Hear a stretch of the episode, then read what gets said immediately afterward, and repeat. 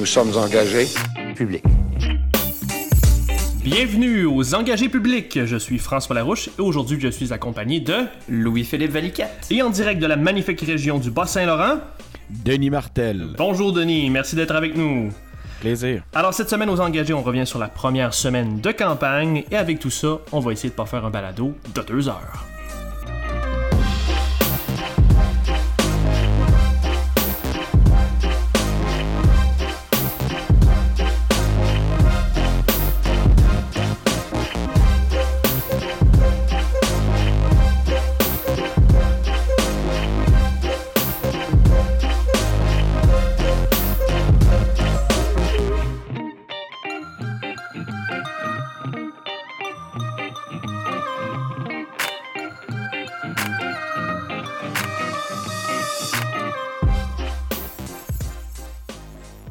Alors les gars, on est de retour euh, encore une fois aux engagés publics avec euh, un épisode habituel. Les gars, quoi de neuf Denis? Qu'est-ce qui s'est passé dans ta semaine?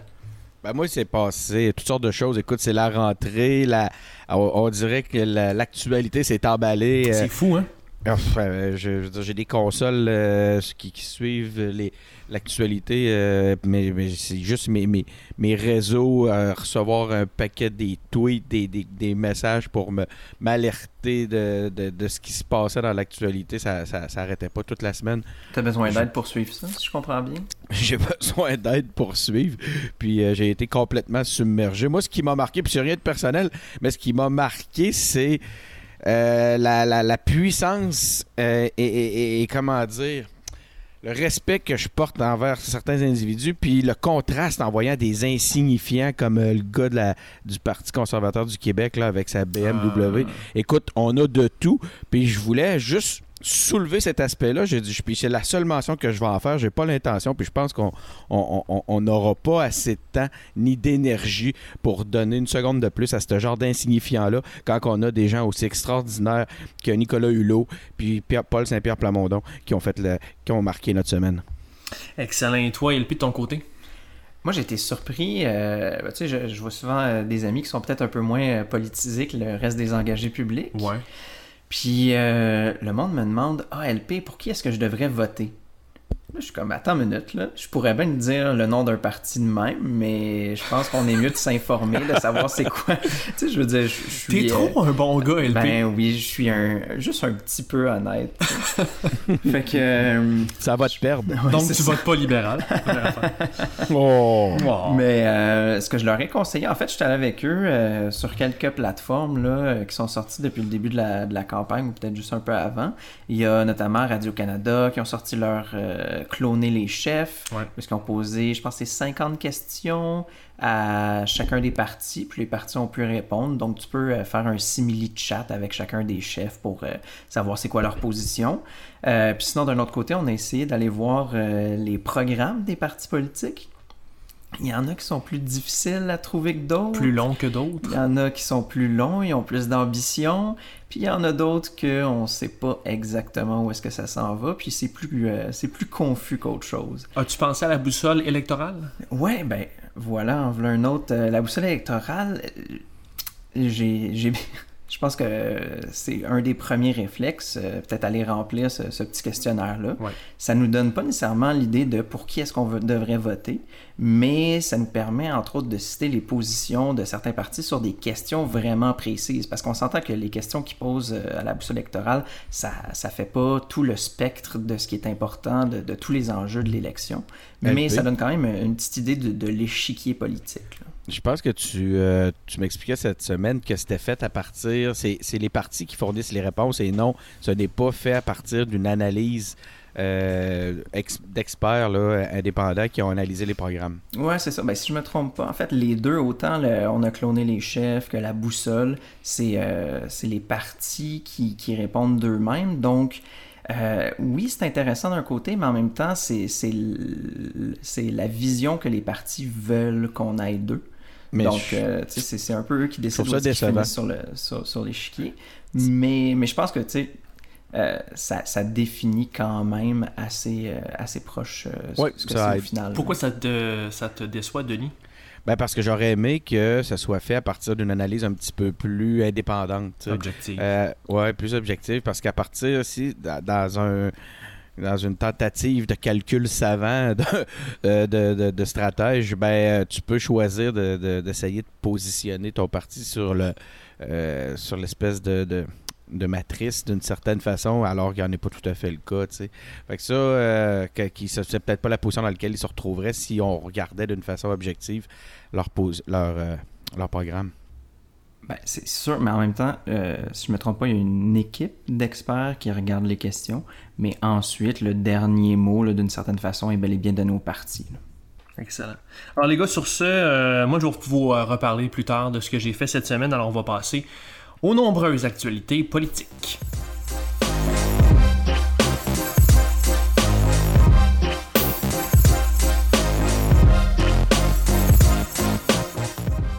L'élection est bien lancée, on l'a senti cette semaine. Alors, euh, on commence d'abord avec un sondage léger le devoir de Gazette, où la CAQ évidemment se tient toujours en territoire majoritaire avec 37%, le PLQ suit à 32%, le PQ à 19% et QS à 8%. Essayez de me suivre chez les jeunes. On a le PLQ en premier, 35, suivi de la CAQ à 26. Donc on reste avec deux partis de centre, centre-droite euh, majoritaires. Les partis plus dits étiquettes de gauche sont loin derrière à 16 et 8% Chez les Franco, c'est la CAQ qui domine à 42% et le PQ à 23. Le PLQ est proche à 21% On a aussi la, boussole électorale qui a déjà euh, présenté les priorités des Québécois. J'y vais dans l'ordre. On y va d'abord avec la santé, l'éducation, l'économie et surprise en quatrième position, l'environnement devant les services, devant la langue et devant l'immigration, en déplaise à TVA. Du côté de l'ALENA, ça a été pas mal le sujet de la semaine. Donald Trump s'est invité dans la campagne. Il annonçait le retrait et la fin de l'ALENA, euh, la signature d'un pacte avec le Mexique et l'exclusion du Canada. Alors, comment a réagi l'élite québécoise, les partis politiques québécois dans cette campagne? D'abord, Philippe Couillard a dit qu'il va opposer son veto à euh, toute nouvelle signature canadienne où il n'y a pas la gestion de l'offre. Problème. Ça lui a donné l'occasion de bomber le torse un peu. hein. Ouais, mais problème, fun fact, il y a bien beau parler de conséquences politiques sérieuses, le Québec n'a aucun veto sur l'ALENA. De son côté, Jean-François Lisée a invité les autres chefs de parti à faire front commun sur l'ALENA. Et euh, ce matin, donc nous, on enregistre en ce moment vendredi soir. Donc vendredi matin, il y a eu un point de presse commun avec les gens de l'UPA, mais sans François Legault. Et soyons honnêtes, euh, soyons bons joueurs, la CAQ et François Legault appuient le Front commun. Ils ont décidé de ne pas se joindre au point de presse. Malheureusement, les partis se sont ensuite mutuellement attaqués après l'annonce de ce Front commun. Denis, qu'est-ce que tout ça t'inspire? Ben, la première chose que j'ai remarqué, c'est que Couillard, on a vu Couillard euh, adopter une attitude euh, qu'on qu'on l'a vu rarement adopter. Euh, il a bombé le torse, il s'est montré un peu méchant, il a utilisé même le, le Just Watch Me Ouais.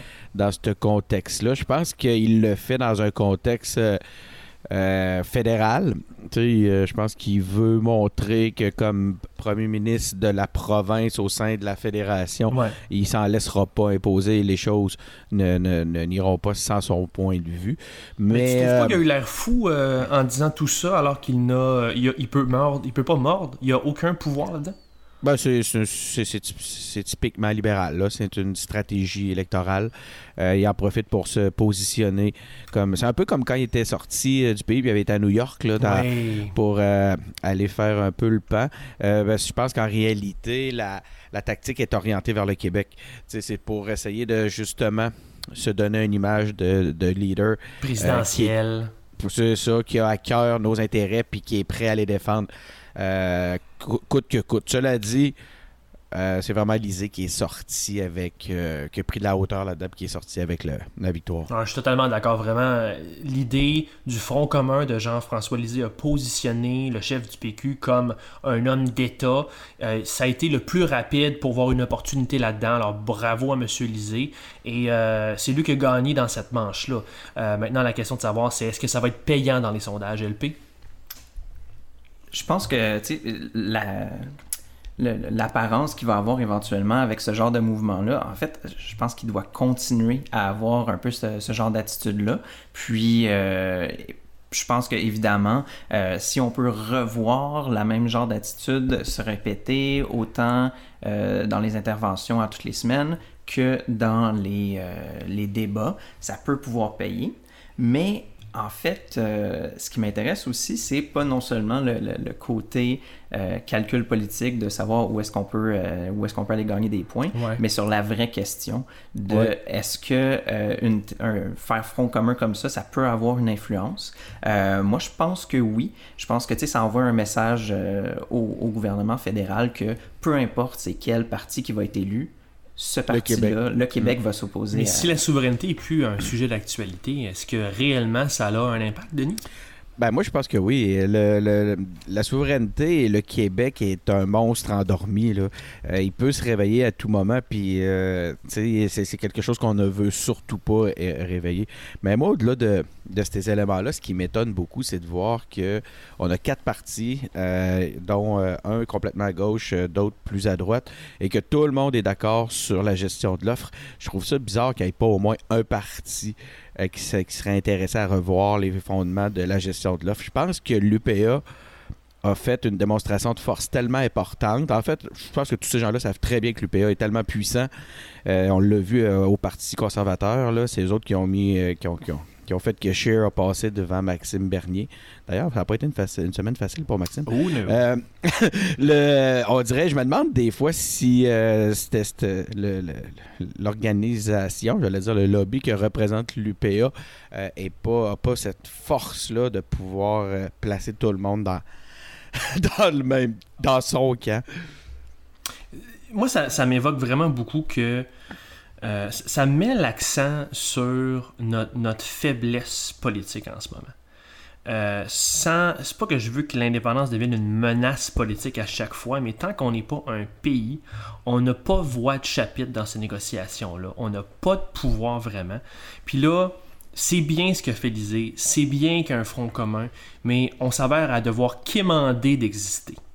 Puis c'est vraiment un problème. Puis j'espère que derrière tout ça, il y a des Québécois qui comprennent Hey, on n'a pas de vos chapitres, puis on, on, perd là-dedans. J'espère qu'il y a une réalisation de ce concept de base que si on est souverain, on gère nos affaires, on négocie nos affaires, puis on est en contrôle bien plus. Oui, puis tu as raison, je pense qu'on est même encore mieux d'être dans cette situation-là que dans la situation où est-ce qu'on est en ce moment, même si on est capable d'aller voir les autres provinces, puis qu'éventuellement tout le monde est de notre avis, on, on reste quand même tous sous le joug du gouvernement fédéral.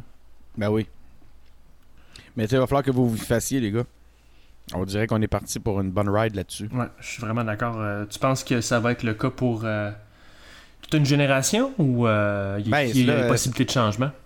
Ça fait depuis 95 qu'on est affaibli comme qu'on s'affaiblit continuellement. Donc, je pense que ce que tu as souligné, là, tu l'as bien évoqué, tu l'as bien, tu l'as bien exposé.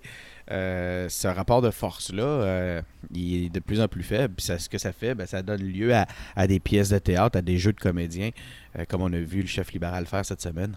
Ce qui est intéressant dans cet élément-là, avant qu'on rentre dans quelques instants dans, les promesses de chaque parti, les événements de chaque parti, c'est que c'est l'arrivée de Donald Trump dans la campagne, c'est le premier élément d'improvisation pour les campagnes. Généralement, les campagnes vont préparer des sorties, des sujets, ils font leur plan de campagne, mais la meilleure campagne, c'est souvent celle qui improvise le mieux.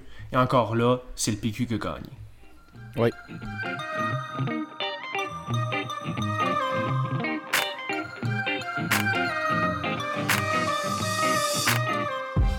Et on commence avec la coalition Avenir Québec. Beaucoup de choses euh, du côté de la CAQ. Alors, on va commencer avec certaines promesses. On va faire le retour de la semaine. On commence avec le fait que la CAQ a voulu remplacer les CHSLD par des maisons des aînés. La vérif de Radio-Canada a confirmé qu'il y aura un coût de 20 milliards d'ici 2038 et qu'il y aura un peu de privé dans cette maison des aînés. Du côté de la climatisation, le goût a dû changer de cap en raison du changement climatique. La CAQ aussi euh, présente euh, quand même une bonne chose, présente davantage de femmes que d'hommes. Toutefois, nuance, euh, beaucoup de ces candidates-là vont dans des comtés La CAQ veut aussi libérer 44 000 places en garderie euh, pour réaliser cette fameuse promesse d'offrir la prématernelle 4 ans partout au Québec. La CAQ promet aussi de redonner aux familles 700 millions de dollars de taxes qu'elle juge injustes. D'un autre côté, la CAQ a forcé euh, Marguerite Blais à renoncer un débat. Ça a soulevé euh, lire des libéraux, alors euh, des candidates euh, libérales ont accusé François Legault de faire du féminisme de façade. François Legault s'est défendu et ça a même viré en comparaison avec Donald Trump. On a comparé Legault à Trump. Lisée a trouvé ça ridicule, a demandé à Couillard de, de désavouer sa candidate Risky. Ça a été une mini-saga. La CAQ aussi a promis jusqu'à 1200 dollars par enfant à partir du deuxième enfant, dont on est dans une politique nataliste ici. Elle veut aussi offrir le remboursement des lunettes pour les jeunes. Et ça a quand même été une semaine difficile pour la CAQ avec les éléments suivants. Tout d'abord, aujourd'hui, on a annoncé, François Legault a annoncé qu'il y avait de nouvelles menaces euh, envers son candidat Yann Lafrenière et qui devait être probablement protégé. Il a été la cible de tentatives d'intimidation. Legault a aussi euh, proposé d'éliminer 5000 postes dans la fonction publique. On pourra débattre du pour et du contre de l'idée. L'affaire, c'est qu'il y a eu beaucoup de, retraites de fonctionnaires de départ et des, des, euh, gels d'embauche. Et avant d'éliminer 5000 postes, les faits sont que Legault, éventuellement au pouvoir, devra engager 15 000 fonctionnaires avant d'en éliminer 5 000. Donc il y avait une petite gaffe là. Et on finit avec euh, les problèmes entourant euh, certains candidats. Alors tout d'abord, on est incapable de gérer un point de presse. Euh, la CAQ a présenté son escouade économique dans la confusion totale, passant de 6 à 35 à 36, en revenant à 6 membres. il y avait les journalistes couraient après ça. La CAQ a également perdu son président Stéphane Le Bouillonnec, qui a démissionné par lui-même et l'ex-PDG du réseau de la santé a fait le saut avec la ex-PDG du réseau de la santé a fait le saut avec la CAC qui est Madame McCann. Problème étant que euh, cette euh, nouvelle candidate vedette, sa gestion euh, dans le réseau de la santé a été énormément critiquée et c'est revenu sur la place publique. Et on termine avec Éric Kerr qui a reçu un prêt d'un ami, alors un prêt personnel de l'ancien maire de l'ancienne Lorette. Euh, de 55 000 dollars et tout député doit ne pas se mettre en conflit d'intérêts et c'est le cas ici. Rien d'illégal, autant dans le cas de M. Labouillonnec que d'Éric Kerr. Denis, je commencerai avec toi. Euh, qu'est-ce qui se passe avec la CAQ? Qu'est-ce que tout ça t'inspire? Ben, premièrement, le, prêt euh, de monsieur, que M. Kerr a eu. C'est dommage, là. Je pense que c'était un peu triste de le voir parce que tu vois que c'était un moment difficile. Euh, ça, semble avoir été contracté même dans un contexte difficile. Puis je veux pas euh, juger ça puis revenir là-dessus par égard. Euh, pour la, difficulté personnelle que ça, pu, que ça peut représenter. Il reste une chose, c'est que ça, ça, ça, dénote quand même un manque de jugement. Il y a quelque chose, puis c'est triste, mais je pense pas que, que Legault euh, doivent passer euh, l'éponge là-dessus comme si de rien n'était, surtout dans un contexte où actuellement les gens se tournent vers la CAQ parce que semblerait, en tout cas c'est ma lecture, qui, euh, qui veulent avoir une continuité sans la corruption. Ben, leur option c'est la CAQ, mais là la CAQ se doit d'être plus blanc d'être plus blanc que blanc. L'autre aspect sur tout ce que tu as nommé, puis il y en a du stock. Il y en a du stock. C'est la réaction de Jean-François Lisée euh, lorsque Legault a été comparé à Trump. c'est, encore une fois, Jean-François Lisée a eu euh, une belle occasion euh, de démontrer qu'il était au-dessus de la mêlée dans ce contexte-là, en, prenant carrément la défense de Jean-François Legault et en dénonçant les attaques exagérées et, inutiles dont, Legault faisait l'objet de, parler, de par les libéraux. Donc, ça, j'ai trouvé encore une fois que Lisée a eu euh, le beau jeu dans ce contexte-là. Ouais, ça c'est quelque chose qui s'est passé, si je me trompe pas, avec euh, la question des, de, la nomination des femmes, puis avec la question de est-ce que François Legault serait euh, sexiste au, final, parce que, je sais pas trop, là, il a, poussé quelqu'un, puis... il a poussé sa femme. Oui, c'est ça. c'est sûr que... quelqu'un étant juste sa femme. tu sais, je pense que la, la... comme Jean-François le disait, disait, tu sais, la... la la comparaison est pas tout à fait juste. Il y a euh, être maladroit et il y a euh, réellement être profondément sexiste. Puis ici, euh, la deuxième personne de qui je parle, c'est Trump. mais malgré tout, je pense qu'on peut, on peut dire que c'est vraiment des super beaux efforts d'avoir une majorité de femmes candidates. Oui.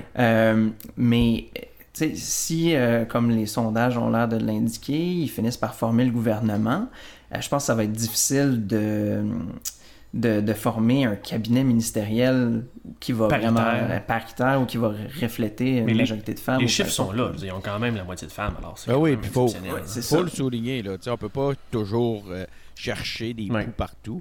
ils l'ont fait. Ils l'ont fait. Ils l'ont fait avant le PQ. Mais moi, je vais chercher des poux quand même sur leur point de presse. Si t'es pas capable de gérer un point de presse, ça m'inspire pas confiance pour gérer l'État. Non.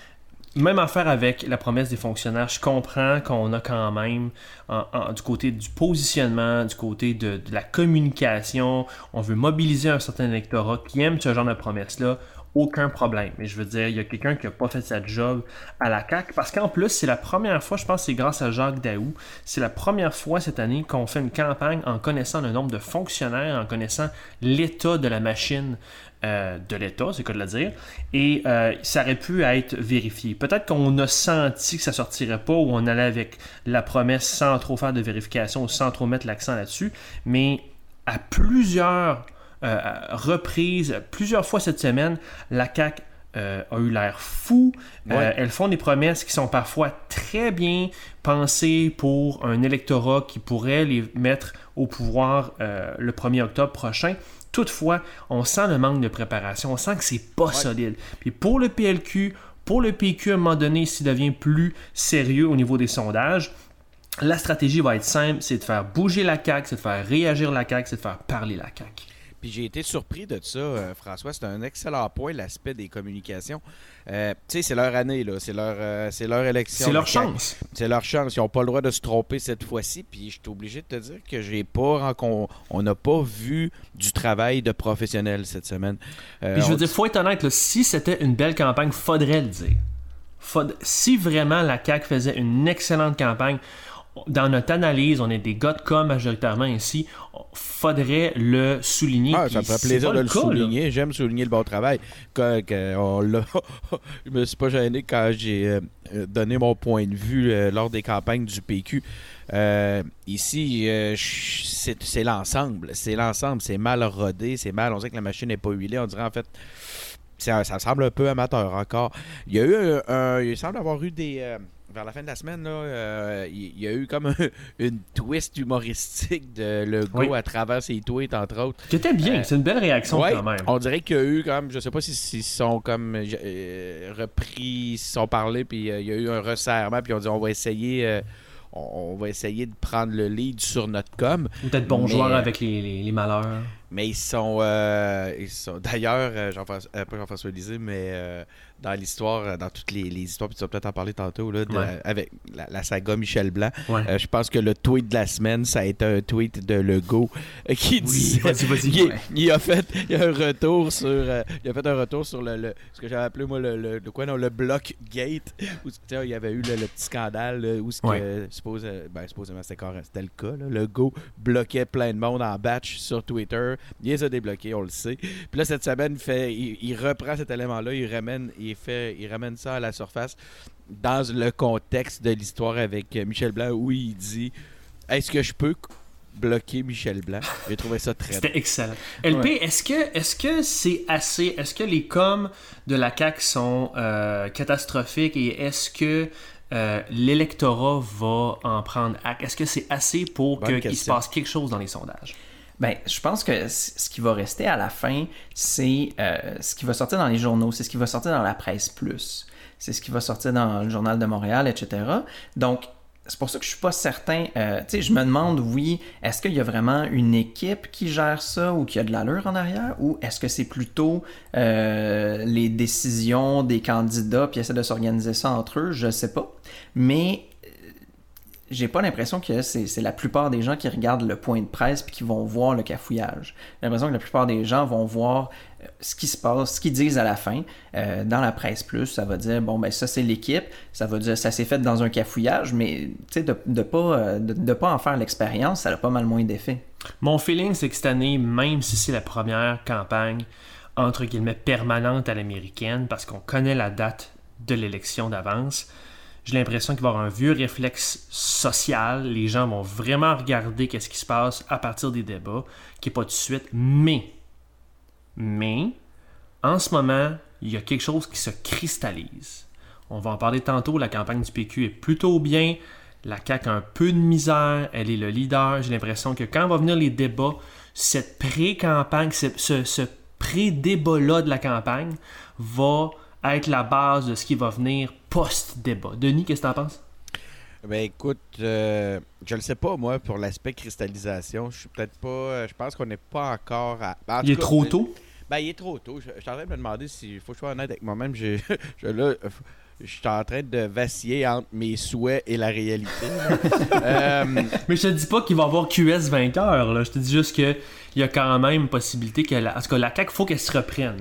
Mais tu sais, quand tu me dis ça, j'ai l'impression que, euh, tu sais, parce que je pense que ce que tu avances, c'est un peu que les gens sont en train de camper leur position en ce moment. Ils vont se positionner sur l'échiquier où est-ce qu'ils sont placés. Comment Puis après ça, quand ça va être le temps des, des, du débat, ça va, ça va commencer à bouger. Mais je sais pas à quel point les gens sont vraiment en train de se, placer en ce moment. Mm. Euh, tu sais, je veux dire, ça faisait partie de mon segment d'ouverture.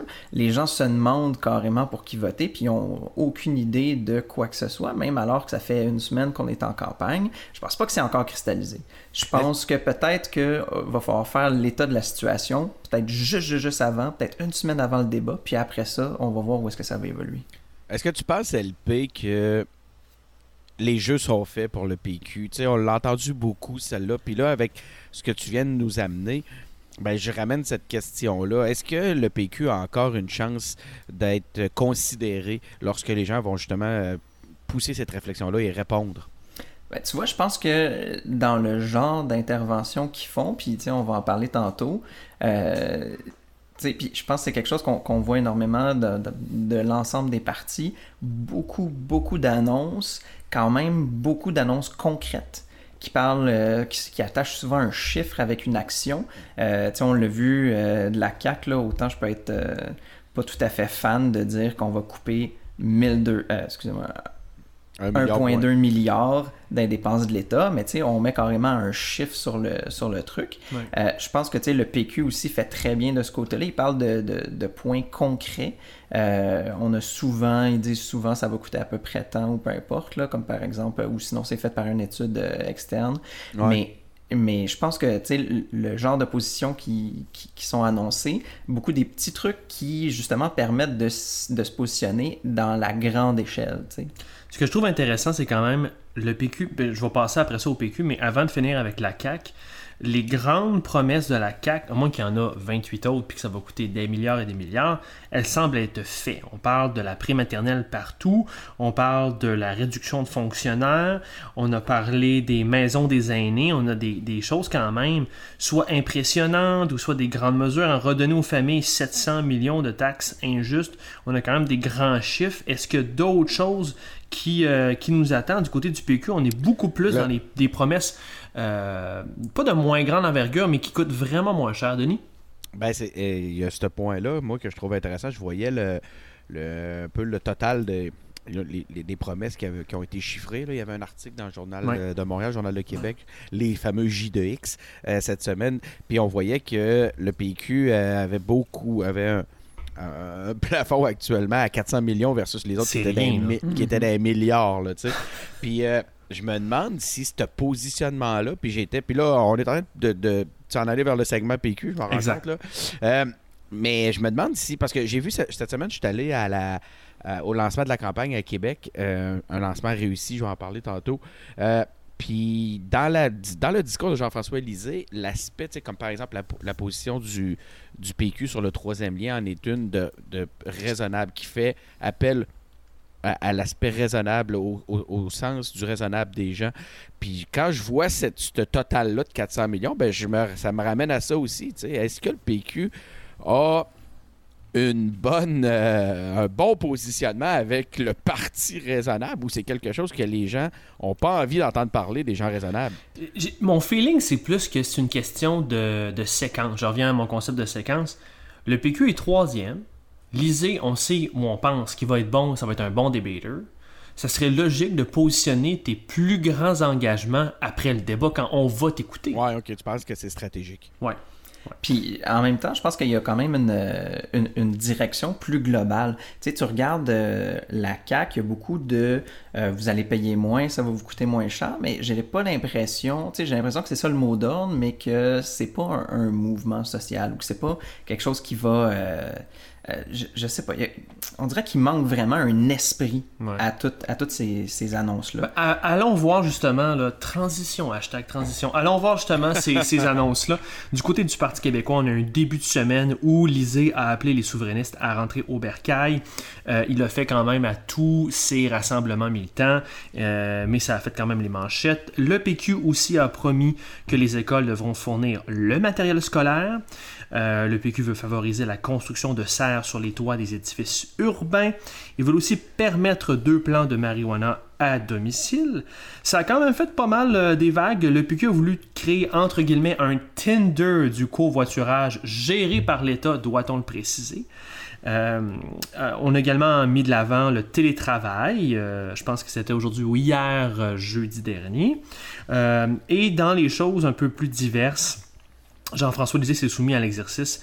Euh, un exercice assez surprenant dans le cadre d'un péquiste à Québec. Alors, il est allé, euh, je pense, à Choix Radio X, Denis, tu me corrigeras. Il est allé, les deux, ben, il est allé je dirais, aux deux radios qui lui donnent, qui, donnent le plus de fil à retordre aux péquistes dans la région. Mais il était seul et il répondait uniquement aux questions du public. Euh, dans le cas du FM de, de Choix FM, oui. C'est quand même un exercice intéressant. Puis pour finir, avant de, te laisser la, parole, Denis, donc on, a également quand même deux euh, événements importants. Alors d'abord, le, le, PQ a exclu un candidat qui a publié des messages islamophobe. Notons, parce que ça l'a irrité certains péquistes, que euh, Jean-François Lisée a souligné que pour lui, l'islam était une religion respectable. On pourra euh, jaser de ça plus tard, mais je laisse l'information ici comme ça. Et également irrité par un blogueur, la fameuse candidate péquiste dans Mercier, Michel Blanc, a insinué euh, qu'un blogueur qui fouillait dans son passé était un pédophile et ce blogueur va la poursuivre euh, en cours. Donc. Et pour terminer, deux simples points. Le PQ a coulé des sondages internes où les Yvon seraient en avance de leur comté. Et hier, euh, jeudi soir, on a fait un grand rassemblement, le lancement de la campagne montréalaise dans Pointe-aux-Trembles. Denis, quoi de neuf? Ben, C'était aussi le lancement de la campagne à Québec mardi. Euh, je suis, euh, j'y suis allé. Euh, il y avait vraiment beaucoup de monde. Je parlais, je suis resté un peu à, l'écart. Je regardais ça. J'essayais de prendre un pas de recul, regarder ça. Mhm. De loin, j'ai eu l'occasion de parler avec les organisateurs d'un coulisses. Puis, euh, ce qui, les organisateurs me disaient, avaient les yeux ronds de regarder leur salle. Ils disaient, coudon, ils on, a on a fait très peu de mobs. C'est un mouvement naturel. les gens sont venus. Tous les événements du PQ sont bondés. Oui, hein? Bondé. Dans chaque région, c'est ça. Partout, partout, partout, partout. Puis là, c'est le temps que les journalistes le remarquent. Ben, ils le remarquent. Écoute, on a vu, c'est quoi, Gilbert Lavoie qui, qui, qui, parlait d'ailleurs du, Rassemblement de Québec, qui dit qu'il y a eu du plaisir. Euh, je voyais des, je vois des tweets, là. JS euh, nous, nous, euh, nous transmet des, des tweets en, de, des des médias anglophones qui suivent euh, c'est vrai. PQ, puis c'est, toujours des, bons commentaires. Quand c'est rendu que le PQ va émouvoir un journaliste anglophone, il se passe quelque chose. il aurait été le fun que JS soit là pour nous, en, parler. Ben, fait qu'il y avait beaucoup de monde.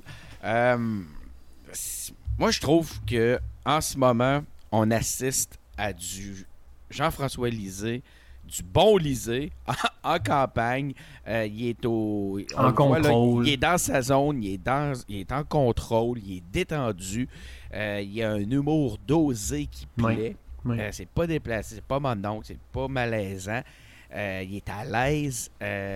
On l'a vu sur le front commun. Je suis obligé de dire qu'il force l'admiration. Moi, je m'avais entendu être pas mal plus dur que ça Mhm. envers l'administration, l'Élysée, au parti. Là, en ce moment, je suis obligé de lever mon chapeau à, Jean-François Lisée et à son équipe proche actuellement. Ils font un, un travail, euh, un excellent travail. Puis là, j'aimerais parler aux autres. Les gens ailleurs, autour, dans le parti, ceux qui... Là, je pense que le chef démontre des belles choses. C'est le temps pour tout le monde de stepper up. Il faut qu'on fasse notre job. Tu sais, des, des- des candidats tout croche qui, passent sans, sans avoir été vérifiés. Euh, je m'excuse là pour euh, Michel, puis j'aurai peut-être l'occasion de lui, lui en parler un jour. Euh, sais, une spécialiste des médias sociaux qui nous euh, qui crée la polémique puis qui nous qu'après ça gère de façon un peu discutable sa propre sa propre crise. Là là, faut que ça arrête. Faut que ça arrête. C'est le temps que tout le monde marche à l'unisson puis que se mette au diapason de la qualité que le chef est en train de nous démontrer. Ouais, le, le- PQ s'est donné une chance d'être crédible d'être écouté. Les bases sont là pour un comeback, alors euh, tout le monde au PQ se doit de ne pas rater ça. Euh, De mon côté, je suis totalement d'accord avec toi, puis j'étais hier soir, comme on disait, au Rassemblement de Montréal. Moi, ce qui m'a vraiment frappé, c'est la diversité euh, de la foule. J'estime à peut-être 2000 personnes dans un parc de Pointe-aux-Trembles. Le parc était quand même assez rempli. Euh, il y avait Daniel Boucher, il y avait euh, Claude Dubois, il y avait. Comment il s'appelle, le gars qui arrête pas de chanter les Patriotes, là, évidemment. Il y avait du rap, euh, il y avait un peu de tout, donc c'était quand même assez diversifié. Et dans la foule, il y avait des gens des communautés culturelles, il y avait des jeunes, il y avait des familles. Moi, j'étais avec ma fille. Donc, c'était vraiment, tu sais, c'était pas un rassemblement. Puis, je veux dire, un jour, on aura tous 90 ans. Euh, donc, c'est rien contre l'âge, mais c'est pas un rassemblement de la caricature péquiste où c'est juste des vieux.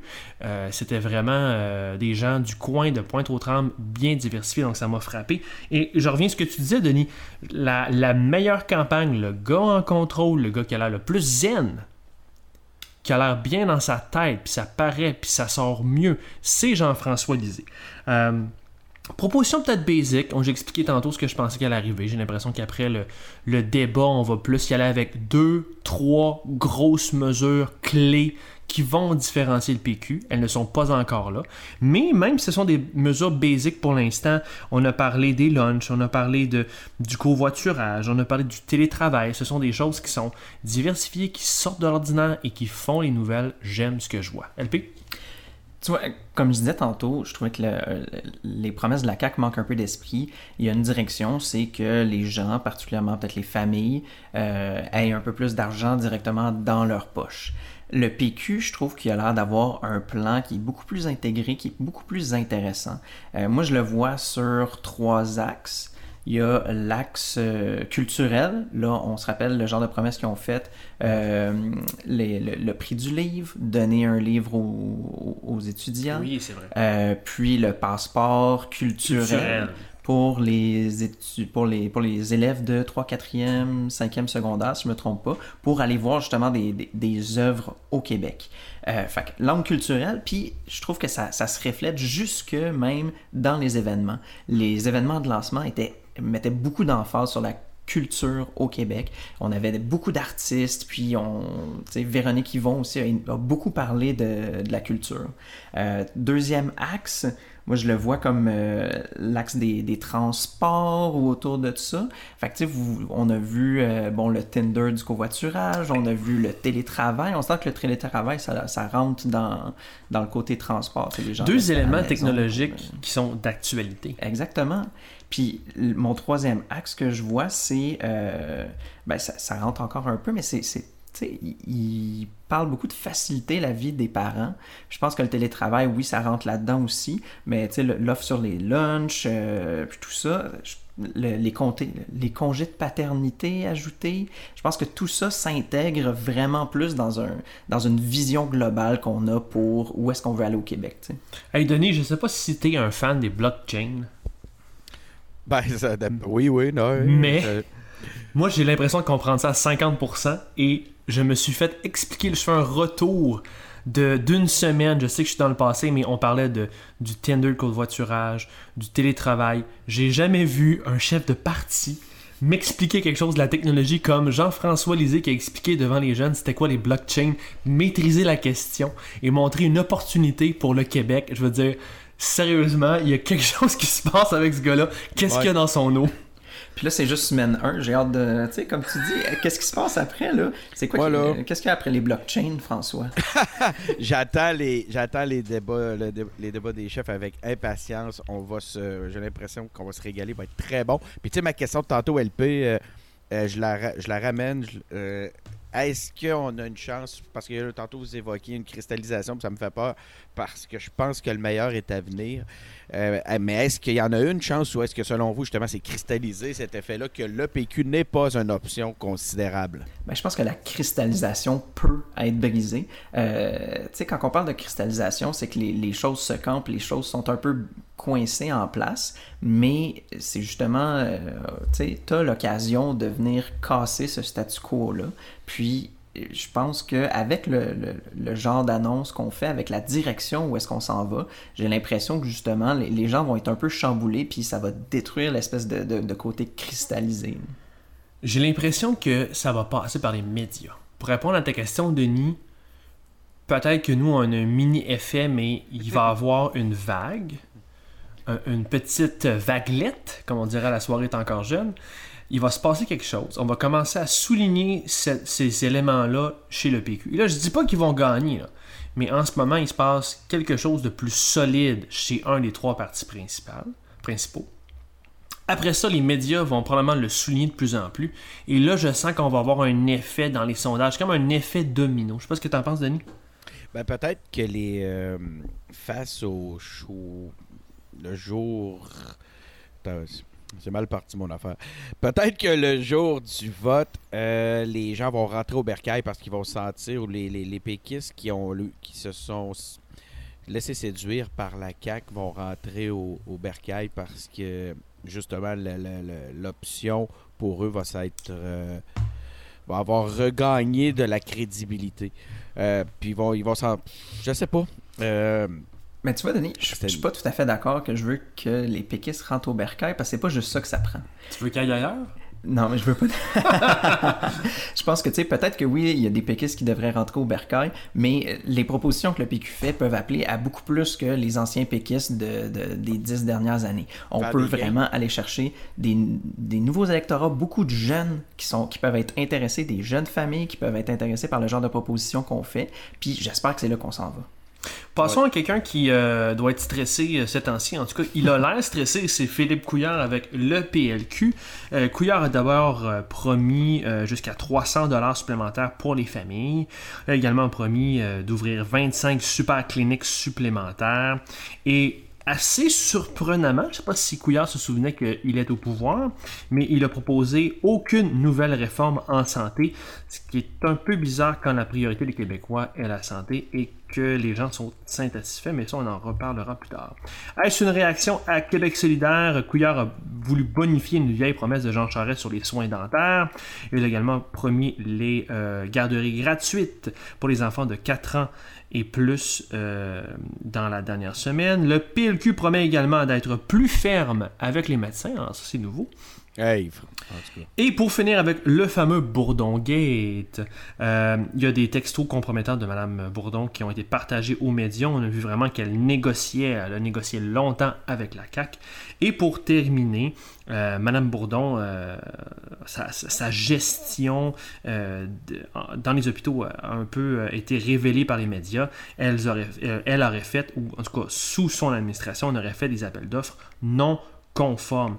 Alors, quand même, pas une très bonne semaine non plus et des promesses un peu disparates, mais euh, on reste sur la santé, sur les familles du côté du PLQ. LP, what's up? Je pense qu'on réagit beaucoup euh, tu sais, t'as, la CAC qui est en train de promettre de donner plein de cash à tout le monde. le PLQ, ah, peut-être qu'il faudrait rattraper un peu sur ce côté-là. Fait qu'on va donner 300 pièces. Là, après ça, t'as euh, Québec Solidaire qui parle de, d'assurance dentaire. le PLQ, ah, peut-être qu'on devrait aller chercher aussi le monde qui, le monde qui vont de ce côté-là. Tu sais, je, je sais pas exactement si... J'ai l'impression qu'ils sont un peu en mode réaction. Puis ça donne pas vraiment l'impression qu'on est en train de, de, regarder le gouvernement à l'œuvre. J'ai pas l'impression que, que c'est que c'est l'homme d'État numéro un au Québec qui est en train de, de, de, en tout cas, de se perdre dans ses promesses. Puis tu vois, autant sinon du, du côté de la du côté de la santé, euh, je pense que même là, un peu, ça, ça, se perd. Là. On promet qu'on va être plus, euh, plus sévère avec les médecins, mais la personne qu'on croit voir en tant que ministre de la, de la Santé, Qui Mme Bourdon, Bourdon, sa condition pour entrer dans un parti, c'était qu'on toucherait pas à l'augmentation, à l'entente qu'on a eue avec les médecins. C'est pas exactement de cette façon-là qu'on met notre point sur la table, on s'entend? Denis? C'est n'importe quoi.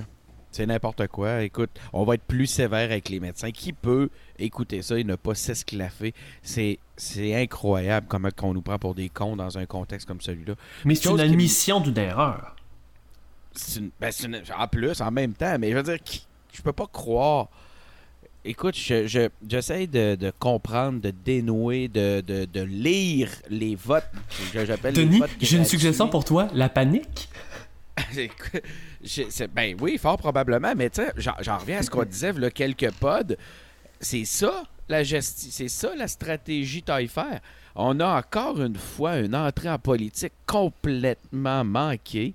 Euh, Madame Bourdon, euh, en dehors du fait, euh, elle doit avoir des qualités, en dehors, en dehors de tout ce qu'on a vu cette semaine, ils n'ont pas été exposés beaucoup. Hein. Cette femme-là, honnêtement, elle a manqué son entrée en politique. Ça m'étonnerait beaucoup qu'elle soit élue, on verra. Il n'y a rien qui va me surprendre avec le, avec le PLQ.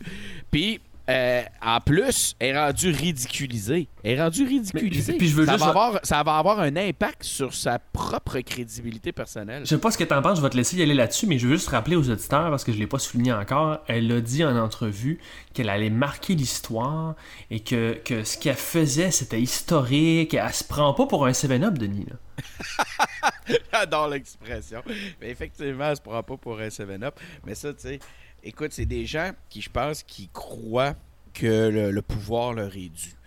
Euh, c'est. Euh, Comment réagit l'électorat? L'électorat du PLQ est, étonnant. Euh, j'ai beaucoup de misère à le décoder.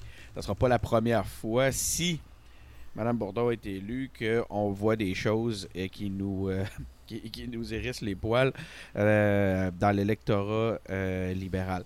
Cela dit, je suis pas sûr que ça va bien dans son, euh, dans son comté avec la façon que c'est mené actuellement.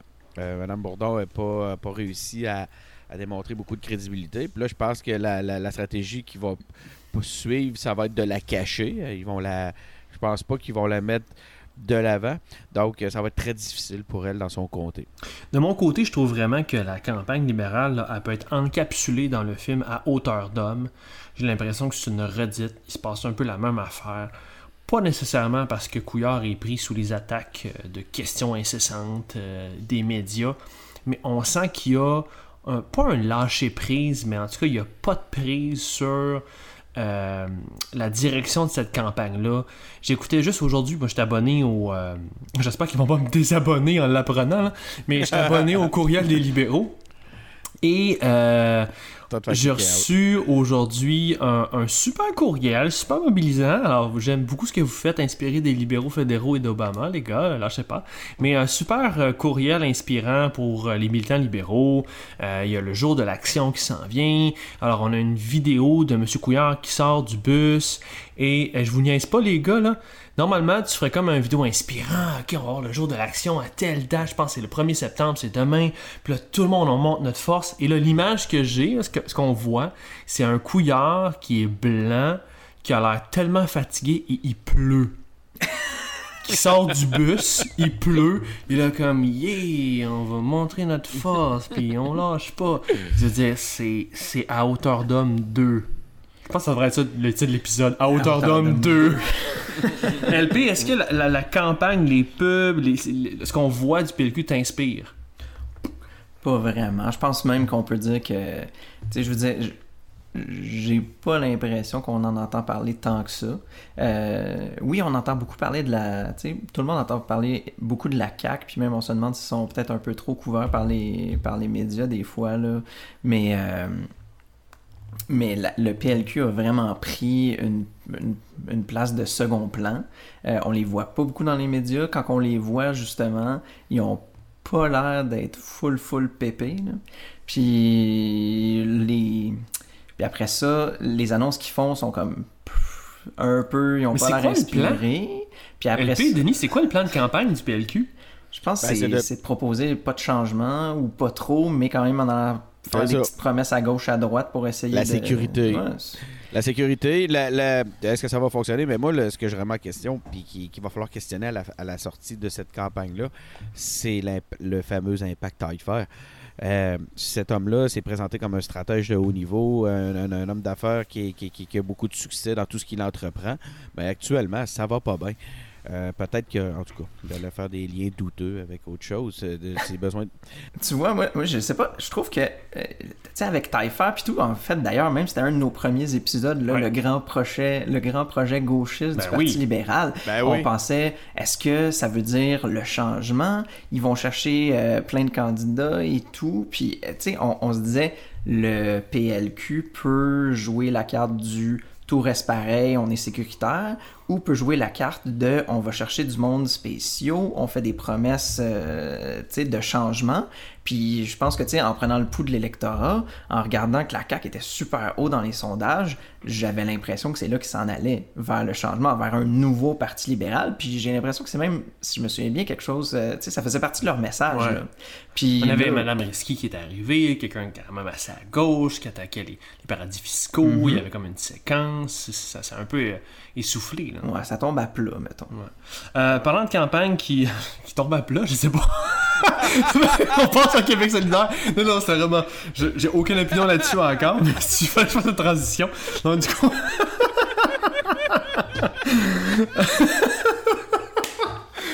du, du côté de Québec solidaire. En tout cas, ce qui a tombé. Là où on peut faire une vraie transition, où Québec solidaire s'est planté objectivement, c'est du côté de leur compte, de leur compte Twitter, où le compte ou le gestionnaire, un, une gestionnaire de communauté a affirmé que l'anglais était une langue officielle du Québec. Également, Québec solidaire est sorti du cadre, il a lancé des visuels je l'avoue, super éclaté, super beau, donc vous pourrez revenir là-dessus si vous voulez. Également, Québec solidaire a offert des positions fermes sur la gratuité scolaire sur toute la ligne, euh, une promesse d'interdire, Denis, tu vas aimer ça, d'interdire les véhicules à vente de véhicules à essence dès 2030. On rappelle que c'est dans presque 10 ans et également euh, de revoir le mode de rémunération des médecins. Denis, je t'offre la parole. Quoi de neuf? Euh, c'est pas euh, inintéressant les, les propositions de Québec solidaire. Euh, tu sais, la- la- l'interdiction, je sais pas si, si tu me tendais une, si c'était une blague que tu me faisais là, au- à propos des véhicules, l'interdiction de vente de véhicules C'était une blague. à essence. Ouais, je sais, c'est à cause, je pense que tu faisais un, li- un lien douteux avec le fait que j'habite Québec. Mais là, puis que nous autres, on tripe ces chars. Je fais juste ça des liens douteux, c'est ma job. ouais, ben t'en as fait un pas pire pour euh, la transition. Le, le, le- le- Mais il reste que. En fait, moi je trouve ça intéressant. Je trouve ça. C'est audacieux. Les, les- tu sais, aujourd'hui, je passais à côté du cégep de, de Limoilou, Ouais. puis je voyais toutes les affiches sur la gratuité. Ça peut pas laisser. euh, ça peut pas laisser indifférent. Est-ce euh, qu'on un les voit. Denis, t'es un gars de com, est-ce que c'est tellement... Ça sort tellement du cadre, est-ce que les gens vont, vont remarquer que c'est une pub de parti? Ouais. Pas, euh, pas convaincu, tu as raison. Puis l'autre chose, euh, clairement, là, les pancartes euh, de candidats, les, t'as des, ils jouent vraiment le personnage là, euh, cadré euh, de très très près. On, voit, on voit la tête en groupe et le nom est très difficile à lire. Alors que quand vient le temps d'aller mettre ton, ta croix sur, euh, sur un bulletin de vote, c'est important quand même que tu ailles le nom. Donc, euh, Mais ça, les faces sont là sur le bulletin de vote.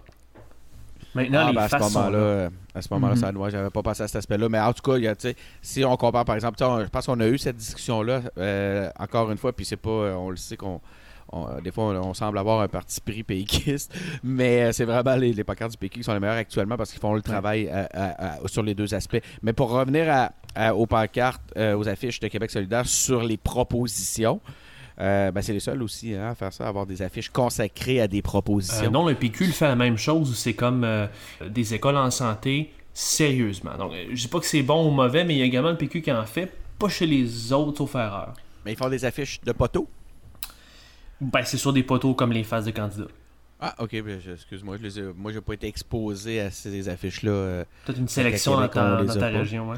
Je trouve que c'est moins intéressant. Je trouve qu'ils sont moins. euh, Sont moins belles, là, c'est- on va se dire. ouais, là. Celles de QS sont, plus moins, belles. euh, sont moins belles. Celles de QS sont assez éclectiques. Oui. C'est- on voit pas ça souvent, c'est le fun. Euh, un peu comme le bus du PQ d'ailleurs. Mais, euh, Ouais. mais sérieusement, je trouve que celle, tu sais, la différence dans le message aussi est important. Celles du PQ sont moins précises. Puis c'est un peu la, la critique que j'avais quand on en a Ouais. parlé il y a deux semaines. là, d'accord. que tu sais, c'était c'était vraiment des, des grands messages un peu vides, Ouais. Tandis que celles de, de- de Québec solidaire Sont sont, précises, plus précises, Oh, exactement. ouais. Fait que, d'ailleurs, j'avais dit que j'allais être, j'allais, j'avais dit que j'allais être fan du parti qui sortirait ses promesses directes d'un pancarte. Euh, On sait pour qui tu vas, hein? ouais, c'est ça. Ben, tu sais, je veux dire, je trouve que c'est, c'est vraiment génial de, de ce côté-là. Euh, Du côté des pubs, LP?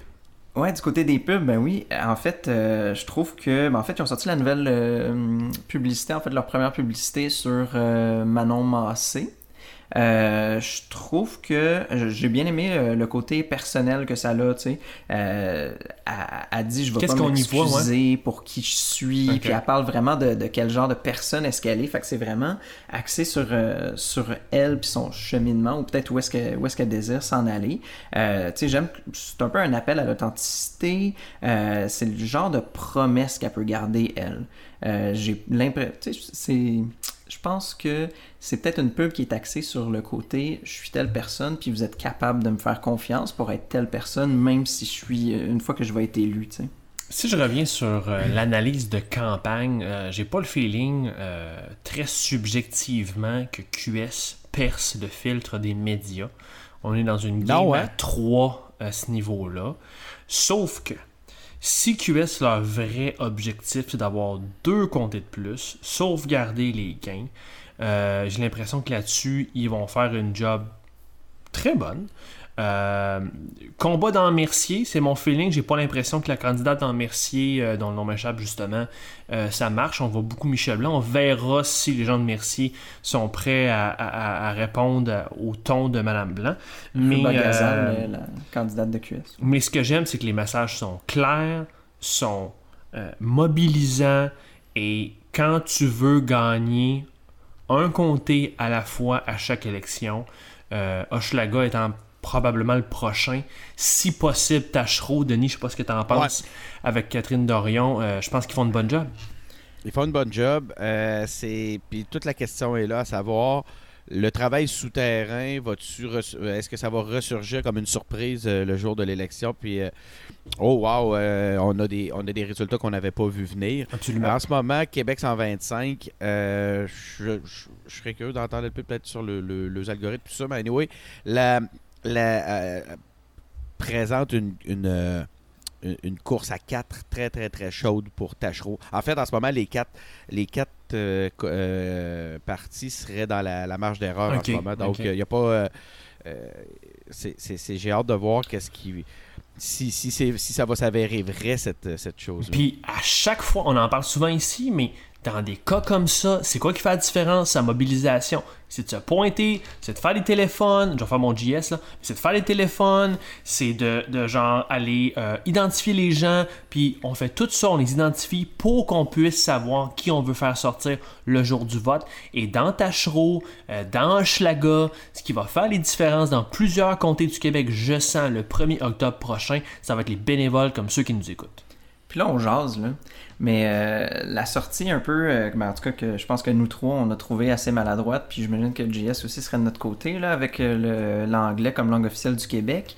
Est-ce qu'on s'en va vers euh, essayer de prendre des, des, des comtés qui sont à majorité ou partiellement anglophones? Est-ce qu'on s'en va par là? Tu sais, ici, euh, où est-ce que moi et François, on est en train d'en- d'enregistrer justement, là, c'est Saint-Henri-Sainte-Anne, c'est quand même assez ma- massivement PLQ. J'ai aucune, euh, aucun espoir que Québec solidaire remporte, mais est-ce que c'est le genre de, l'ouest de Montréal? C'est-tu le genre d'endroit où est-ce qu'ils s'en vont? Sous question, y a-tu un effet NPD Québec? Parce que Québec solidaire est ouvertement souverainiste. Des fois, on pourrait critiquer qu'ils l'ont caché dans leur littérature anglophone.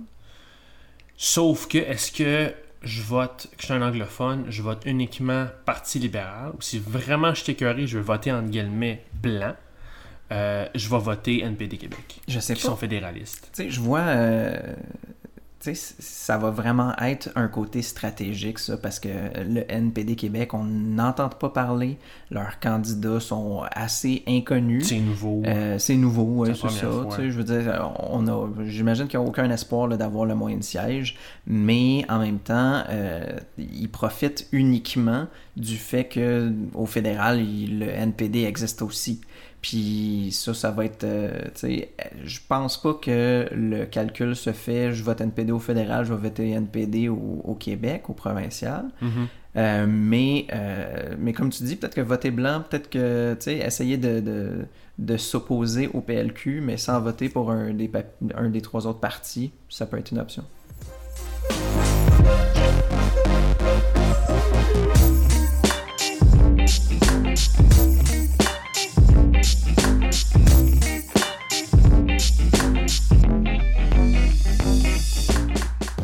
Et c'est le temps, comme j'aime le dire, de votre segment favori, trop long, pollu. On vous pitch euh, quelques nouvelles euh, d'actualité. On en choisit une et on discute. Commençons d'abord avec les démocrates qui ont aboli enfin les super délégués euh, dans le processus de nomination présidentielle. Super délégués qui avait empêché la nomination de Bernie Sanders la dernière fois. Maxime Bernier, donc, quitte et s'en va de son côté. Il a dit qu'il aimerait être le nouveau Macron canadien. On note également le décès du sénateur américain John McCain. La Davy Denis euh, prévoit licencier 400 travailleurs, donc la Davy toujours euh, a toujours des problèmes euh, financiers. Également, on a des experts qui disent que le troisième lien à Québec risquerait de nuire au tramway, connaît-il. La minière canadienne Malartic n'a jamais payé d'impôts, c'est un fun fact. Euh, comme j'aime le dire, Feu Martine Ouellette lance un mouvement et un magazine pour parler d'indépendance. Soulignons le geste, bravo. Le DGEQ lance une opération séduction pour inciter les étudiants à voter. Je le note rapidement, c'est pas des pubs normales. Ils vont sur Snapchat, ils font des pubs là où les jeunes sont, ou là où ils sont. Bravo. Une excellente campagne. Et pour terminer, je sens qu'on va en parler. Le ministre français, Nicolas Hulot, démissionne avec fracas en direct à France Inter, ce qui a inspiré à Patrick Lagacé, ce qui, était quasiment un appel au suicide collectif. C'était pas le cas, mais c'était une déprime d'une intensité. LP, qu'est-ce que tu choisis dans ces éléments trop longs, pollués? Euh, Nicolas Hulot, Surprise! ben oui. Euh, en fait, je pense que ce qu'on est en train de faire aujourd'hui, euh, j'espère que en parlant de lui, on répond un peu à son appel. Qu'est-ce qui s'est passé euh, d'abord? Donc, en fait, euh, Nicolas Hulot, sans en parler à qui que ce soit, Genre ce qu'il disait. il est allé à, à France Inter, puis après quelques minutes de discussion, il a dit Je m'apprête à faire la chose la plus difficile que j'ai faite de ma vie, euh, je vais quitter le gouvernement. Donc, personne ne le savait, il l'annonçait à ce moment-là. Surprise totale. Puis il était euh, extrêmement émotionnel, puis extrêmement. euh, il avait l'air désemparé. Il a les yeux rouges à de- certains moments. Oui, exactement. Dans le fond, il avait l'air désemparé de où est-ce que. euh, de, de- de la place qui lui avait été donnée dans le gouvernement, de, du manque de pouvoir qu'il avait, du fait qu'il avait, qu'il, qu'il était incapable de vraiment remplir son rôle. Euh, puis l'appel à l'aide qu'il faisait, c'était pas seulement euh, pour la France, c'était pour le monde entier. Il dit en gros que le- le- l'écologie ou l'environnement plutôt, la- la- le combat au, au changement climatique, ça doit être une pas seulement une priorité, mais ça doit être intégré dans toutes les décisions de tous les gouvernements sur Terre. Ça doit même dépasser les limites de la politique. Ouais. Euh, J'étais extrêmement déçu de certains qui disaient Ah, est-ce que c'était un ministre qui manquait de courage? Il avait pas les épaules assez longues. Il a pas eu ce qu'il voulait, fait qu'il s'en va. Exactement. C'est Moi, je pense que incroyable. c'est Incroyable. absolument le contraire. Quelqu'un qui, avait, qui aurait été lâche, quelqu'un qui aurait été euh, même cynique comme il en parlait, euh, il, il serait resté là. Il serait resté ministre. Il aurait Sais-tu pas trop fait trop trop d'efforts, pas trop poussé, encaissé son chèque de paye, puis en rester là. Je pense que Il- le move qu'il a fait, c'en est un de courage. C'est pas, Ouais. euh, c'est pas, euh, c'est pas l'abandon, c'est vraiment le courage parce qu'il veut réveiller les gens. J'espère qu'en en parlant aujourd'hui, c'est on, rend un peu hommage à son mouvement. Euh, je pense qu'il faut absolument, non seulement aux engagés publics, j'espère, mais bien un peu partout dans le monde, qu'on parle vraiment de, de, ce qui a initié. Denis? On est sous le regard de l'authenticité dans un contexte comme celui-là, une authenticité désarmante qui nous remet face à nous-mêmes, chacun de nous. Euh, moi, cette semaine, j'ai été euh, inspiré par deux individus, Paul Saint-Pierre Plamondon et Nicolas Hulot. Euh, Nicolas Hulot, quand il a donné sa démission comme ça en direct, il voulait pas faire un coup d'éclat. il a commencé pratiquement en disant Je ne veux plus mentir. C'est fort. Mm. On peut pas rester indifférent. On peut surtout pas rajouter une couche de cynisme après qu'un individu vienne nous parler avec autant d'authenticité et, dans des termes qui ont un, impact aussi important. Euh, il a été clair hein, que dans sa façon, il a pointé des coupables. Il a pointé le libéralisme comme grand responsable de nos malheurs écologiques. Moi, je suis pas. La euh, pression des lobbyistes. Oui, la pression des lobbyistes, le libéral. Mais c'est tout. avant toute chose, c'est le système complet qui nous invite à revoir. Puis c'est, je comprends que la plupart des gens ont abandonné face à, une tâche d'une telle ampleur. Euh, il parlait aussi de la pression du court terme. C'est quelque chose qui, est de, plus en plus important. On en parle dans un contexte de communication, mais là, ici, on est dans un contexte de survie de, plusieurs espèces. Notre modèle, le modèle qu'on s'est créé, nous empêche de pouvoir régler les enjeux à long terme. J'aimais beaucoup son point quand il nous disait qu'il faut cesser de parler d'écologie. C'est un terme très réducteur. C'est lui qui l'a dit comme ça. Il c'est un problème sociétal et culturel. Moi, en tout cas, j'ai été euh, absolument fasciné euh, par ces aspects-là. Puis ceux qui me connaissent savent que je sais pas dans mes thématiques. Je suis pas quelqu'un. Euh, je, pense que j'ai. T'es pas l'écolo de service d'habitude. Je suis pas l'écolo de service. Je suis le je suis fort probablement là, si on veut faire des causes, le, le, le membre des engagés publics le plus à droite. Euh, puis tu sais, mais j'aimais beaucoup, je raisonne quand j'entends des choses, mais je suis aussi quelqu'un de logique, je l'espère en tout cas, puis j'aime la logique si je le suis pas. Puis quand j'entends des choses comme financièrement, il y a des grandes opportunités dans la transition écologique, c'est vrai. Un modèle d'agriculture intensif à l'emploi et non un modèle intensif en pesticides. C'est ces paroles. J'ai été fasciné d'entendre ça, puis c'est super intéressant. Moi, je pense que va falloir que l'humanité cesse de se mentir. On dit qu'on aime nos enfants, on dit qu'on regarde l'avenir, qu'on veut construire un monde meilleur. C'est faux. C'est faux, c'est juste faux.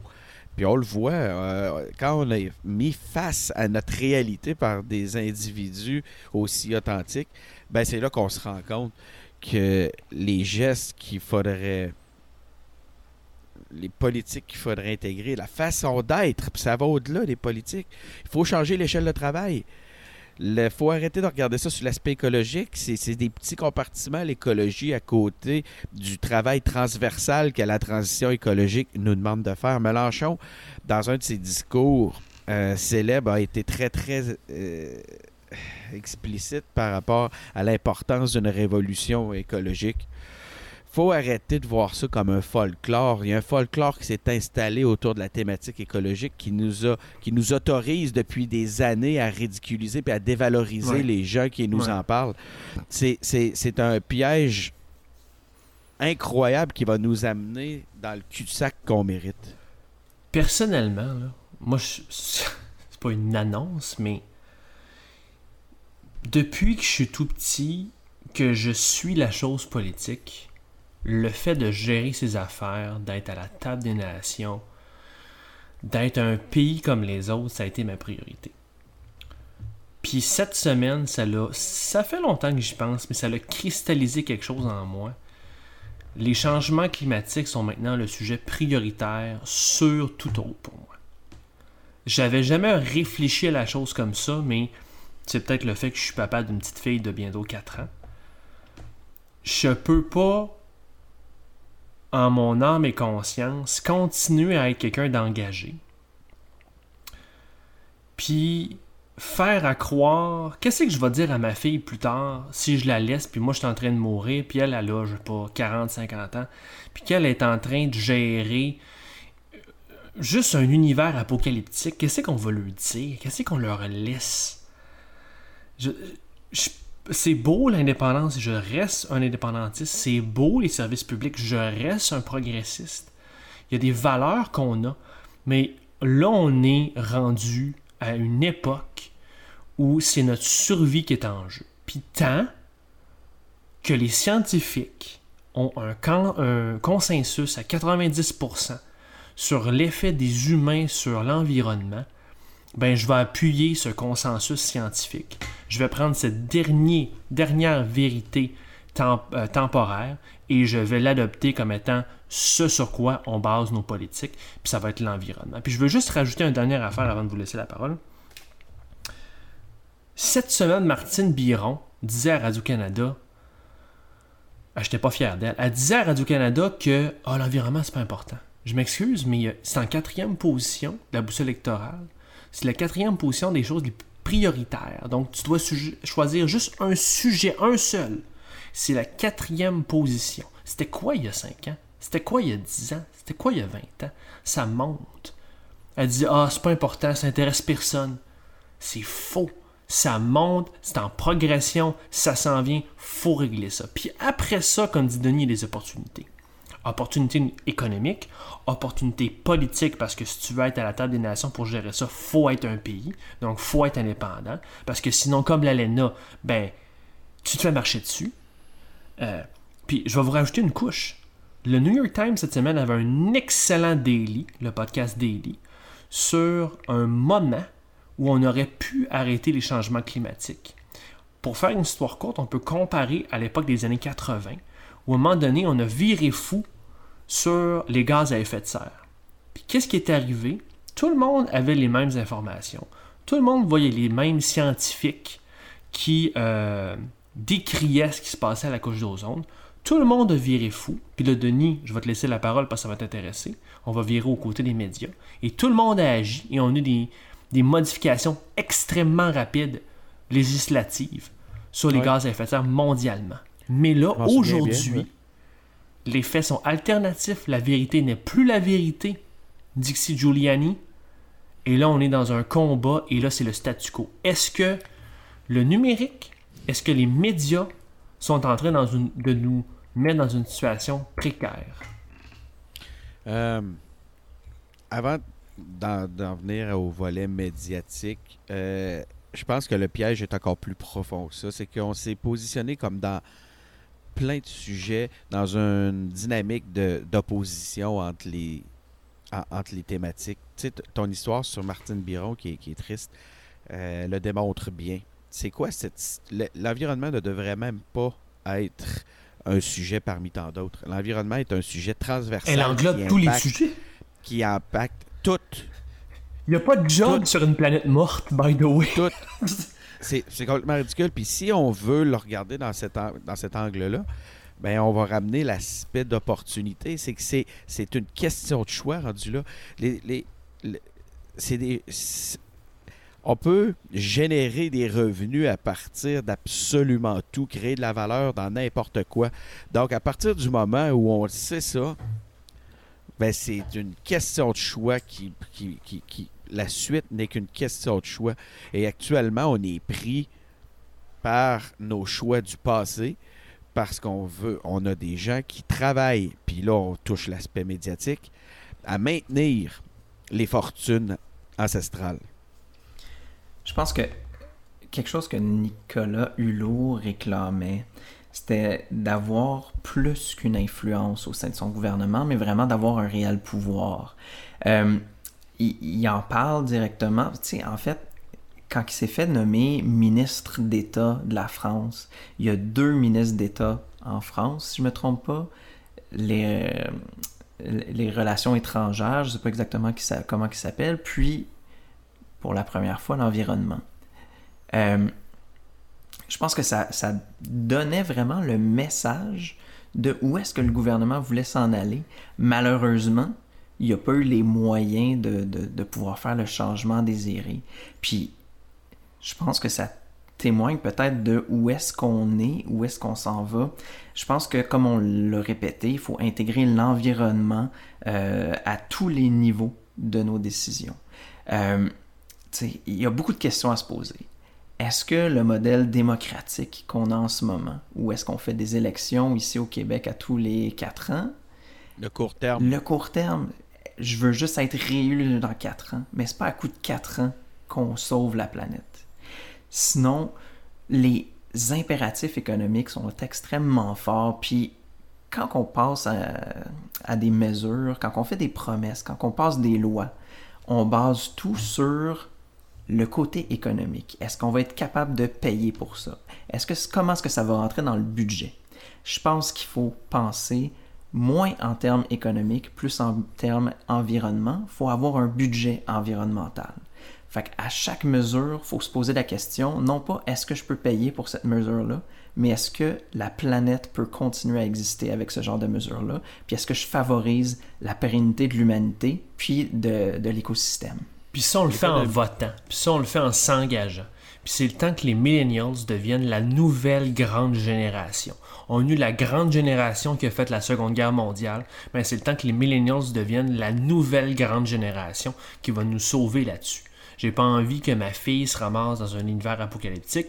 Faut qu'eux autres se ramassent pas dans cet univers-là. Puis ça, ça va passer par leur vote. Faut que ce monde-là se bouge le cul. Faut que ce monde-là aille mettre un petit X. Faut que ce monde-là en, parle, continue, sont déjà sensibilisés à la chose. Faut qu'ils prennent la relève. Poussez les vieilles générations. Faites-vous entendre. Faites de quoi? Moi, je suis. Euh, je ne sais pas si la solution réside dans, dans une génération. Parce que, surtout, quand on voit que la réalité tente à démontrer euh, que cette génération-là est semblable à toutes les autres. Je suis pas sûr que l'humanité a pris a pris état de fait de la réalité actuelle. Ça va au-delà de. Puis je comprends ton point, euh, François, puis j'encourage la même chose. J'aimerais j'aimerais avoir plus, voir plus d'engagement euh, de, toutes les générations, mais des millennials en, général, parce que les jeunes ont, la capacité de me surprendre au quotidien. Mais euh, pense que le système actuel, dans son, dans son fondement, n'a pas ce qu'il faut pour nous sortir en fait, c'est celui qui. C'est pas mal ça qui nous a amené dans le trou où ce qu'on est. Mais on disait la même chose à la Deuxième Guerre mondiale. On disait la même chose de l'esclavage. Ceux qui euh, doutent, ceux qui euh, disent que c'est pas possible, c'est toujours ceux qui au final ont tort. Ceux qui ont toujours poussé la chose, ils ont toujours réussi en s'engageant puis en, en, dérangeant le système. C'est la seule option qui nous reste là. Puis je pense que ça veut dire grand changement. On peut pas s'imaginer, Denis, que euh, c'est en attendant que ça va se passer ou c'est avec le même système? Tout à fait. Puis le, mon point, je ne veux pas que ça soit perçu comme euh, un, du, négativisme, à savoir euh, c'est pas possible. il faut faire quelque chose, mais ce que je veux dire, c'est les petites mesures ne suffiront pas. Et, tu réclames des grands, des grands gestes? Ah, regarde, ben, puis vous allez trouver ça drôle parce que je vais ramener une couche de légèreté dans le sujet. Mais euh, je suis un gros amateur de, Star Trek, puis je vois ça comme Starfleet.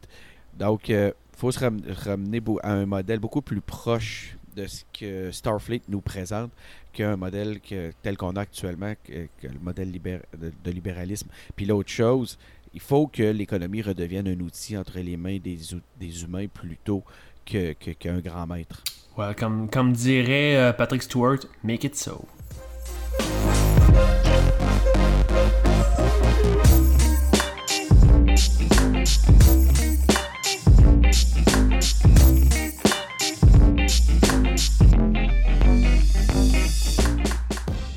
Suggestion de la semaine, messieurs. Euh, on a une semaine devant nous. Il y aura beaucoup d'actualités. Qu'est-ce qu'on fait pour se divertir, LP?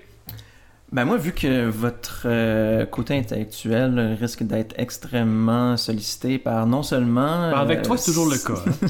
non, mais non seulement cette balado, mais aussi par euh, toutes les annonces qu'on va faire, votre analyse fine de, de la politique. Euh, je vous propose quelque chose d'assez ludique. hier, le 30 août, est sorti un jeu vidéo euh, de la compagnie Sabotage, qui est une compagnie de Québec. Denis, tu vas oh. être fier de moi. J'ai été jusqu'à télécharger un de leurs jeux. Est-ce qu'ils sont dans Saint-Roch? Je sais pas exactement où est-ce qu'ils sont. C'est Euh, c'est un grand centre quand de- du même. genre de ouais, c'est ça, ce que j'ai entendu. Euh, je pense que je, le- je les connais personnellement. Ah oui? Ah, c'est vraiment cool parce que, dans le fond, le, le jeu qu'ils ont fait s'appelle The Messenger. Ok. Euh, tu joues, c'est un, un jeu euh, qui est vraiment inspiré du rétro. Donc, tu joues euh, un, un ninja un peu à la Ninja Gaiden. Puis les graphismes sont style euh, euh, Nintendo, Super Nintendo, là, euh, 8 bits, 16 bits. Puis euh, le jeu est intéressant, c'est le fun, beaucoup de, de, de, de dynamique intéressante, surtout à la au milieu du jeu. Il y a un gros changement de dynamique, puis tout, Ouais. c'est le fun. Ouais. Puis euh, la traduction anglaise, je l'ai pas regardé parce que la le, le- le jeu originalement est super génial en québécois. Donc, euh, en tout cas, je vous le conseille. C'est un assez bon jeu. Puis euh, les petites blagues à gauche et à droite qui font justement, euh, qui, font appel à notre côté euh, Québec et non pas à une traduction française, sont toujours très intéressants. Denis, qu'est-ce qu'on fait dans le Bas-Saint-Laurent pour se divertir? On écoute euh, le, le- le hors-série des engagés publics avec Paul Saint-Pierre Plamondon. ah ouais, my god. Quel plug! Écoute, euh, Shameless. euh. Non, mais tu voulais Euh, nous en parler.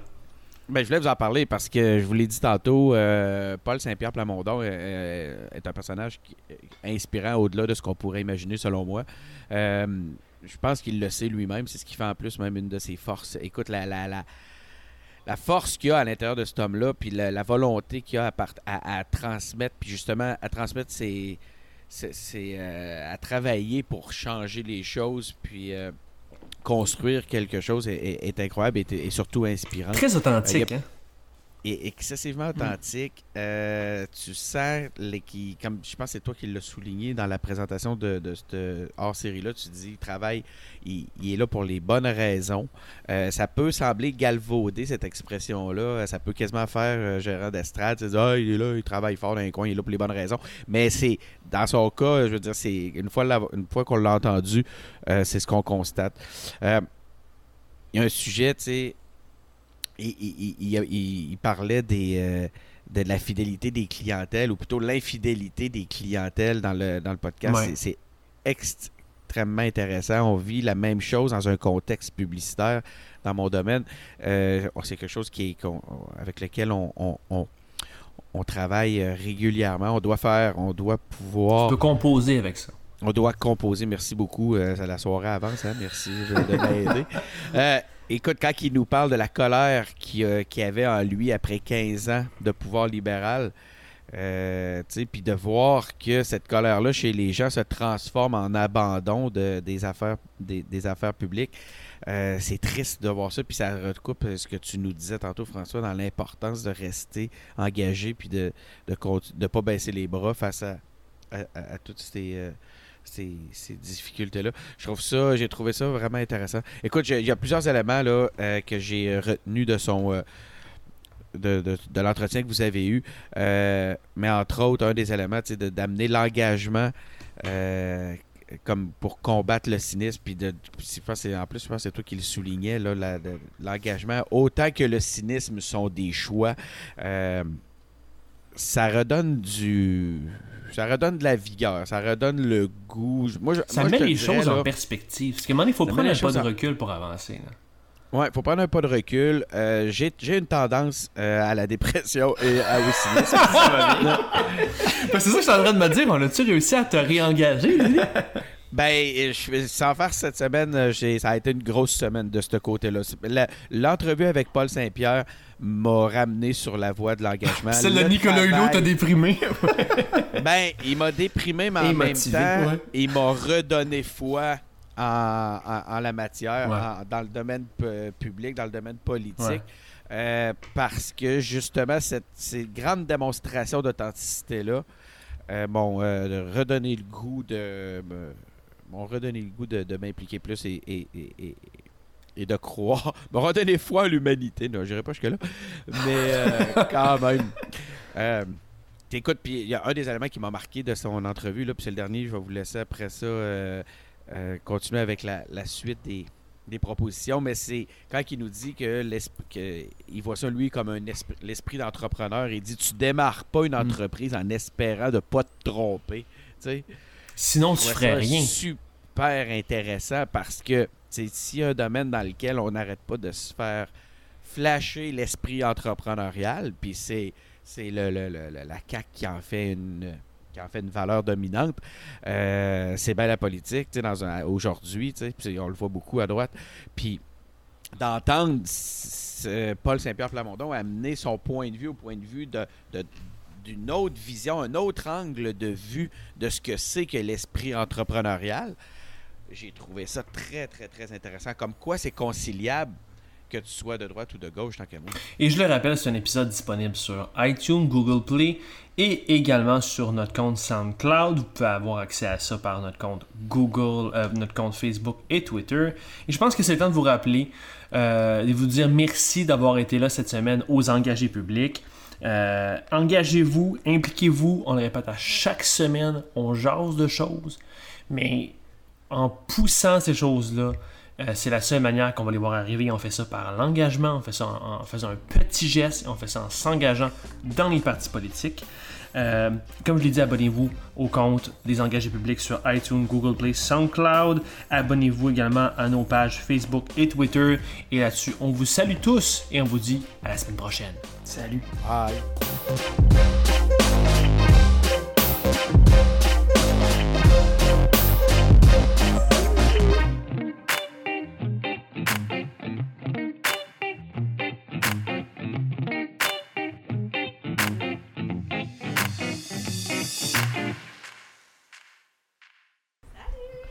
Denis est le hérisson mécanique. Ben, Entendez-vous? Oui. Yeah, appelle le chat, le tabarnak. Bonjour tout le monde, bienvenue à cette quatrième édition du podcast Solidaire. Ok. Mais juste avant, Je pense qu'on est correct.